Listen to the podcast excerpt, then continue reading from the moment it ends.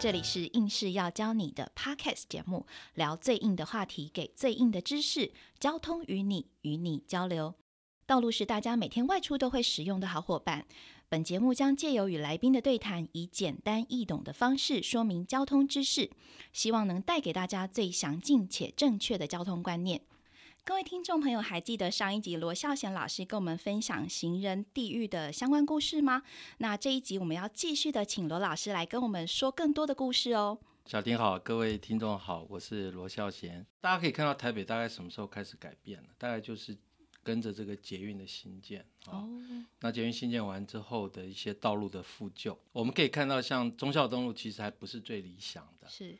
因为当时我们看到捷运的出口都在人行道上，甚至把整个人行道给占满。没错。那这些状况呢，其实在后来的不管是淡水新一线啊，啊，或者是松山新店线啊，甚至综合新路线，嗯，这些新线在建的时候，等它的复旧，我们大概就考虑到了啊，也就是说，一个是捷运的出入口不可以把整个。人行道给占满，那另外一个就是我们要提供足够的这种行人的空间，要连续，然后甚至还要有自行车可以骑乘的空间啊。所以说，我们可以看到，其实是这个概念慢慢在落实。啊。那重点是怎么去用它啊？我们会不会去在上面又去乱停车啊，或者是啊这些状况？但是整个在这种规划设计上面，其实这些东西是慢慢引进来了。哦，所以我有一些朋友，可能同学啊，他们出国几十年了，哈，十几二十年没有回来，那一回来，他们觉得，哎，台北市不一样了。嗯，像特别你看到那个北门那边还蛮有感的。哦，对呀，我觉得有感改变呢，人行道也越越宽了。那随着那个捷运二期路网完成，是。你会发觉，就是说，我们对于那种行人空间的一些整顿啊，各方面哈，大家都有一些进步。嗯，好，那当然都还有在改进的空间啦。空间对，还有在改进的空间了哈。重点还是因为我们去违规停车这些，基本上都动态的。对啊，这也是刚刚讲到，就是说为什么需要全体的市民大家一起来协作。好，当然，因为你不要都靠政府，然后那么被动，我们要把它变成一个文化。嗯，变成一个文明啊！我晓得要去尊重其他的用路人啊。我们家也会有老人嘛，对呀，我们自己也会变老，我们家也会有小孩。我们希望我们的老人、我们的小孩走在路上是安全的，是啊，所以我们应该要做什么？我觉得这个觉悟是要有的，嗯，哦，同理是要有。嗯，确实，这点真的很重要哎，特别是孩子。老师也有提到说，其实我们的孩子这几年的这个交通事故率也是蛮高的。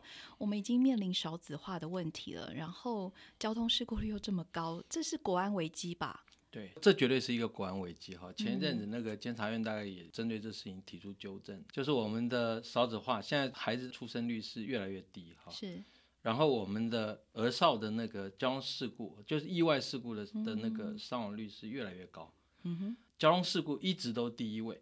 是，就是像溺水啊、什么防坠啊各方面的哈，那。交通事故一直都第一位啊，所以我大概在八几年的时候，大概就开始，我们当时是民间的力量了。我是一个基金会，然后因为我自己孩子那时候开始念小学，然后我就想说我自己有交通专业啊，嗯，然后就去帮忙去做一些规划，就是校园周边哈，嗯，然后我们看一看。人行道怎么去整顿？啊，因为小学它其实是社区邻里的中心，没错。然后我们都学区制嘛，嗯，只要你不是越区就读，基本上都应该要能够走路上学。对，所以说我们那时候就基金会呢，我就找两个研究生，就一个学校一个学校去做诊断。嗯，因为交通局就做一个窗口，因为我自己学交通，很多学生都在公部门服务。我就做一个窗口，那因为里面有很多事，有的是交通局要做的，有的是交通大队要做的，是好啊，有的是像新工处啊、像养工处、像公园处他们要去做的，我们就把这些问题都把它点出来，然后交通局做一个窗口，是，然后我们就一个学校一个学校去改善。哇，因为我当时很有趣，我也写了一篇文章啊，叫“还给学童一个安全的交通环境”啊。那个到现在应该还有人在引用啊，那个那个很有趣的，因为我觉得你不必讲大话，我们就一个学校一个学校去做。当小朋友走路很安全的时候，大人当然没有问题。是，好，那我们也鼓励，就是说大家来注意这件事情。好，所以后来要更有系统的去做，就请那个进捐儿童文教基金会来协助。啊，那就是社工进来了。是，那大家知道我们台湾很有趣，就是说。通常政府官员现在讲话没人信，嗯哼，然后大家会骂，是哦。但是我们今天由社工、由这些志工去地方沟通，哦，然后甚至里长。啊，我我也得到很多里长的帮助。那这些人出来，地方就会比较容易去接纳这些事，因为学校周边很多的还都是违规停车嘛。对啊。那邻里大家乱停车之后，小朋友就没得走啊。是啊。然后甚至通学巷呢，我们希望时段的禁止进入。嗯。比如小孩子上学放学的时候，我们就不要车进去。嗯哼。那地方会反弹啊。嗯。哦，那。靠着里长的协助沟通哦，其实我们一个学校一个学校就做的还不错。每一个行政区啊，那个最早是中正区最早开始做，是。然后后来内湖啊，其他各区的通通都很支持，然后民间也都出来了。我觉得这个是会成功的一个关键关键的因素，就是说你地方如果不配合，你今天政府去弄很多事情，其实你只是挨骂而已了。是啊，所以。我们今天在谈这个行人地狱这件事情，其实我们从小孩子好走这件事情，小孩子他能够安全的走路这件事情，嗯，哦，刚刚讲甚至老人，嗯，那你从小学这个一个学区一个学区开始啊，我觉得是有机会，我们把整个环境都做好。我们现在其实最难的，我发觉就在巷道，哦，你看巷道第一个违规停车一大堆，然后大家在里面横冲直撞，是，哦，反而现在大马路。很多都有人行道，比较守规矩了一些。然后你有很多的事故，特别是行人事故，可能是出在巷子里面。嗯，没错。所以这部分是有机会的啊！我觉得这样一个想法，就虽然说已经大概二十几年，快三十年了，你看那个推动的过程已经那么长时间，但是我觉得还可以持续做下去。嗯，哦，就是我们怎么样有系统的去做这件事情。嗯哼，哦。其实我觉得最重要是要把它深化成一种文化生活的态度，生活态度，当大家都认可这件事情，是。好，那我觉得你就不会就是说我们现在在谈少子化，结果交通事故居然一直在增加，这额少的这种事故一直在增加，我觉得。这块可能是我们要要特别去注意。对，我觉得这其实是一个整体意识的提升，就像我们刚刚讲到的，从教育面开始，然后包括我们关注技术性建设工程，然后包括人心的提升，我们去尊重，然后礼让这件事情，它其实是环环相扣的，它不会只有所谓的交通执法这个问题而已。对，嗯。好，我想校园周边的那个交通改善有一个其实还蛮有趣的例子啊，就是河堤国小啊，台北市的河堤国小在古亭区。那当时呢，我记得里长应该姓周哈，周里长，他有大力的协助。好，那当然进捐基金会的社工哈，大家也做了很大的帮忙。嗯，所以包括里面做了很多事哈，包括像一些停车的整顿，像人行道就把它做出来。是。好，校园旁边以前就很难走路嘛，没错，人行道把它做出来。哦，那包括新工处也进来帮忙了哈。然后像人行道上，我们常常会看到很多的那种电器箱啊、电信箱啊。哦，那时候我们也去协调了，就把它落地哈，整个就到地底下去了。所以这些事情弄完之后，就是说整个校园的周边变得很好走路了。好，那这里面我看到他成功的理由哈，主要还是里长。啊，他能够跟地方，能够跟社区，能够有很好的沟通，然后我们能够把那个周边的环境就把它弄起来了。是。那我刚才特别提到了，其实小朋友能够安全的走路上学，大人一定不会不安全嘛，一定更安全哈啊。所以说，我们可以以这种所谓学校为单位哈，其实我们在谈安全社区。是。其实安全社区大概就从小学开始，嗯哼，然后我们就小学的交通安全哈，我们就开始好好把它整顿。那一个学校一个学校整顿起来，其实你一个城市就好了嘛。对。好，所以类似这样的一个方式去做，我们看看我们的行人地狱这样的一个污名可不可以 赶快赶快就洗刷，对，把它洗刷掉。嗯。另外就是说，我们每一个人都有考驾照嘛，对不对？不管你骑车或者是开车，是。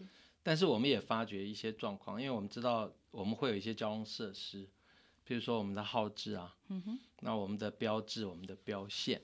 嗯，号志现在在看起来就是说，大家普遍还是比较会遵守了哈。虽然说很多人讲说那个在某些地方耗资是参考用的，不好意思说了哈，耗资是参考用的，但是基本上就是说我们还是相对比较会遵守。是，但是呢，我们对于标志，啊，对于像标线，比如说停等，哎，比如说停等这种标志。好，或者是停止线是啊，或者是双黄线啊，哎，我们就比较不会遵守。嗯啊，我常常也跟学生讲，我说我们这些标线啊，感觉起来是践踏用，因为你会看到那个双黄线理论上是不可以跨越啊，但是我们随便就跨越了。嗯，啊，甚至逆向超车，你现在看到好多都有这种事故发生在巷道里面啊，特别是一些道路，我们不会到处都去放。你们注意到，国外其实没有那么多号志。我常常开玩笑说哈，我们台湾号志很多哈，城市里面嗯。号志很多，其实是一个不文明的象征。嗯哼，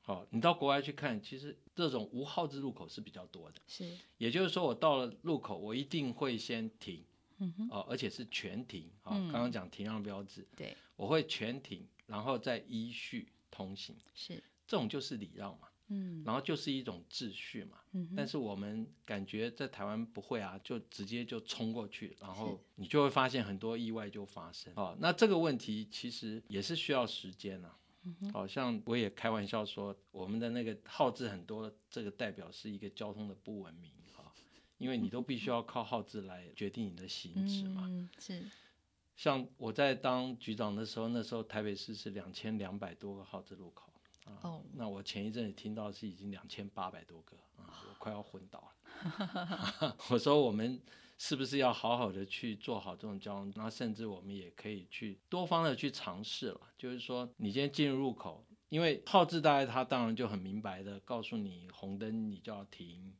啊，绿灯你要小心通行嗯啊！你看到行船，如果万一有行人闯红灯，你要去礼让。哎，但是很多的时候，其实像这种停让的标志，你到路口你就做一个全停，看得很安全，你再过。好，然后大家都进到路口依序过，是先到的先过。好，然后左方、右方啊，转弯让直行啊，嗯，基本上就是说我们循着这样的一个规矩走，其实就可以安全。是，啊，你就不要这样子贸然的就冲出去。我们现在看到好多事故都这样子啊，确实啊，他根本就完全不去管管这个什么标志标线啊，嗯号志可能还管一下，哦，对啊，因为可能会被科技执法之类的，对，但是标志标线可能很多人都完全都不在乎。哦，我想这部分我们可能在譬如说教育上面，在这种考照上面，应该哈，甚至执法上面应该能够再去做一些加强。嗯，哦，因为我们常常讲执法是最好的社会教育啦。哎，也因为收到罚单以后才知道说，哦，原来我心痛的感觉，原来我违规了，哎，然后出车祸了，才知道说，哦，原来我是没有遵守交通规则。嗯，可是真的很不希望走到这一步当然哎，当然对啊，对交通规则一百零三条是规范，就是车辆你要让行人。那刚刚讲到，不管走在有行穿线的路口，或者是没有行穿线的路口，你都要让行人。然后甚至也修法了，就是像拿白拐杖的嗯，视盲人障者，，哎，视障者，嗯，或者是牵导盲犬的，是你如果没有让，罚则更重，加倍。嗯然后像一百三十四条，我记得他就在谈行人，你应该也要遵守交通规则。是，哦，我们不能说那有那个天王条款，我有那个帝王条款，我们就可以随便乱嗯，闯红灯，不遵守交通规则。是哦，不行。是，今天因为发生事故之后，车辆当然有车辆责任。嗯哦，你行人也要负行人相对应的哦，所以我们行人第一个，你当然没有想要被罚啦，最重要的是我们不想出车祸啊，对啊，所以注意自己的安全，所以一样要去遵守嗯所有要遵守的交通规则。